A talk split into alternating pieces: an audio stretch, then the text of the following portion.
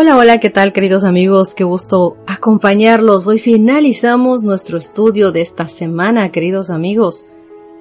¿De qué modo vivir el Evangelio? Esa era la pregunta de esta semana, o por lo menos la dirección que tomaba nuestro estudio para ayudarnos a nosotros a darnos cuenta cuál es el verdadero Evangelio eterno, cuál es la verdadera religión.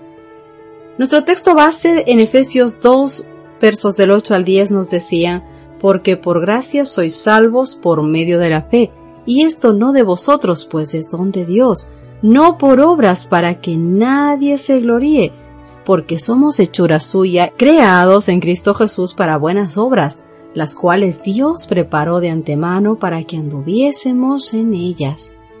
Queridos amigos, Dios reclama toda la tierra como su viña, aunque ahora esté en manos de un usurpador. Esta viña sigue perteneciendo a Dios. Es suya, tanto por redención como por creación. Cristo hizo su sacrificio por el mundo entero, por todos. Por eso nos dice Juan 3:16, de tal manera amó Dios al mundo que ha dado a su Hijo unigénito. Es mediante este don único que se imparten todos los demás dones a los hombres. Diariamente el mundo entero recibe las bendiciones de Dios, cada gota de lluvia, cada rayo de luz prodigado sobre nuestra raza ingrata, cada hoja, cada flor y fruto testifican de la longanimidad y el gran amor de Dios, queridos amigos. Cualquiera que sea la diferencia en creencias religiosas, el llamado de la humanidad doliente debe ser oído y lo que es más importante, respondido. En nuestro derredor hay pobres almas probadas que necesitan palabras de simpatía y acciones serviciales. Hay viudas que necesitan simpatía y asistencia. Hay huérfanos a quienes Cristo ha encargado a sus servidores que los reciban como una custodia de Dios. Demasiado a menudo se nos pasa por alto con negligencia este tipo de cosas. Pueden ser andrajosos, toscos, aparentemente sin atractivo alguno, pero recuerda, ellos también son propiedad de Dios igual que tú. Han sido comprados con precio y a su vista son tan preciosos como cada uno de nosotros. Son miembros de la gran familia de Dios y los cristianos, como mayordomos, esos mayordomos suyos, somos responsables, sí, has escuchado bien, somos responsables por ellos.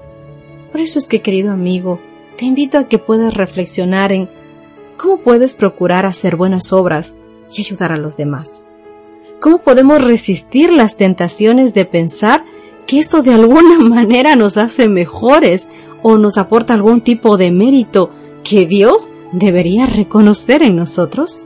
Tu iglesia, tu comunidad, en la que no hay diferencia, como nos dice Romanos 10:12, donde todos son uno en Cristo, ¿cuán inclusiva es? ¿Cómo podría mejorar en este sentido tu casa, tu iglesia, tu hogar, tu comunidad, tu gente? ¿Cómo podemos encontrar el equilibrio adecuado para hacer el bien a los necesitados por la única razón de que ellos simplemente lo necesitan? Y nosotros podemos ayudarlos, tenemos la manera de poder hacerlo. Mientras que al mismo tiempo, querido amigo, nos acercamos a ellos con las verdades del Evangelio. ¿Cómo podemos aprender a hacer ambas cosas y por qué siempre es mejor hacer ambas cosas? Querido amigo, el amor de Dios, según se expresa en el plan de salvación y se revela en la vida y el sacrificio de Jesús, nos ofrece perdón, nos ofrece vida y esperanza. Como receptores de esta gracia, buscamos compartir esto con los demás.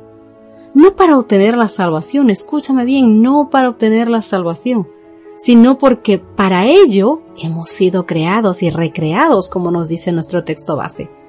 Como tal, el Evangelio transforma las relaciones y nos impulsa, queridos amigos, a servir, especialmente a los más necesitados. Queridos amigos, Dios es un Dios proactivo y su deseo es que tú seas también proactivo y que atraigas a personas a Dios. Él busca hacer discípulos que a su vez se conviertan en canales de servicio que muestren su gracia y su amor al mundo. Así que querido amigo, esta lección es para que tomes en cuenta aquel llamado que Dios te pidió que hagas y de la manera en la que verdaderamente te pidió que hagas. Tal vez hemos tenido malos pensamientos, tal vez hemos pensado que cuando intentamos ayudar a los demás es porque somos mejores personas o porque tal vez así ganemos un punto a favor nuestro en los ojos de Dios o lo que es peor a los ojos de otras personas. Pero recuerda, querido amigo, cuando de corazón quieras ayudar, de corazón estarás pensando que no debes recibir nada a cambio. Es más, ayuda a las personas de las que no puedes recibir luego respuesta, porque solamente así estarás verdaderamente haciendo tu labor. Que Dios te bendiga, que Dios nos permita ampliar nuestra forma de pensar, ampliar nuestra mentalidad, nuestro cristianismo, nuestra forma de ser como humanos, queridos amigos. Esa forma tan limitada que somos de comportarnos bien solo con los que se comportan bien con nosotros, hacer favores a aquellos a los que pensamos que de una forma u otra o en cualquier momento recibiremos algo en beneficio nuestro, sino que más bien podamos acercarnos a aquellas personas que verdaderamente nos necesitan y que podemos mostrarles nuestro amor, ese amor que Dios nos da primeramente a nosotros a través de esos favores, de esas misericordias que nosotros podemos hacer por los demás gracias al amor que Dios nos ha prodigado a nosotros primero. Recuerda que nosotros amamos a Dios porque Él nos amó primero a nosotros. Que Dios te bendiga, que tengas un gran, gran viernes, un inicio de sábado genial en Cristo Jesús. Me despido de ustedes, soy Cristina Rosas y te invito a que nos encontremos el día domingo juntos nuevamente para poder querido amigo, comenzar un nuevo estudio. Hasta la próxima.